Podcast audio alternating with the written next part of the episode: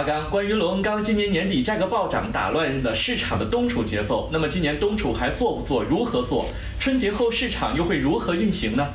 那首先说到冬储，那么我们实际上是对明年的一季度的供需做一个预估。那么首先我们来看产量的问题，那受利润压缩的影响以及整个供暖季限产的影响，那我们预估目前的螺纹钢它很难有一个增产的空间。那预计的话，整个冬季螺纹钢产量可能会维持一个比较平稳的水平。那么我们再来看库存，那么受疫情影响，二零二零年初的时候，整个库存是出现了一个大幅的累库，但是我们预估，呃，目前国内的疫情控制比较好，所以说到了二零二一年的一季度的话，库存峰值。会明显比二零二零年的年初会低，那么这样来看的话，就是说整个市场的库存压力会相对偏小一点。那么其次，我们再来看一个消费，从目前的整个消费情况来看，由于二零二零年初受疫情影响啊，这个消费整体是延后了大概四十天左右。但是呢，在二零二一年如果消这个疫情得到了有效的控制，那我们认为消费会释放的比较平稳，就是整个消费的释放节奏会比较比较良性。那么我们再来看一个目前的成本，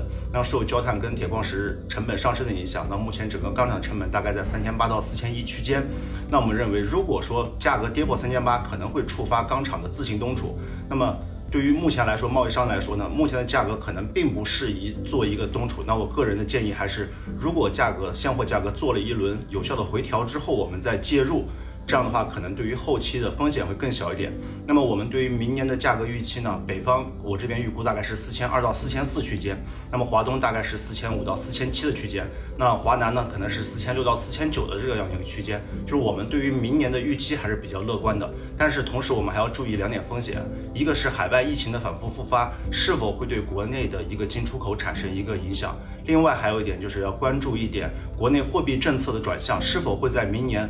呃，一二季度出现一个转向，如果这样的话，可能会对明年的价格会出现一个影响。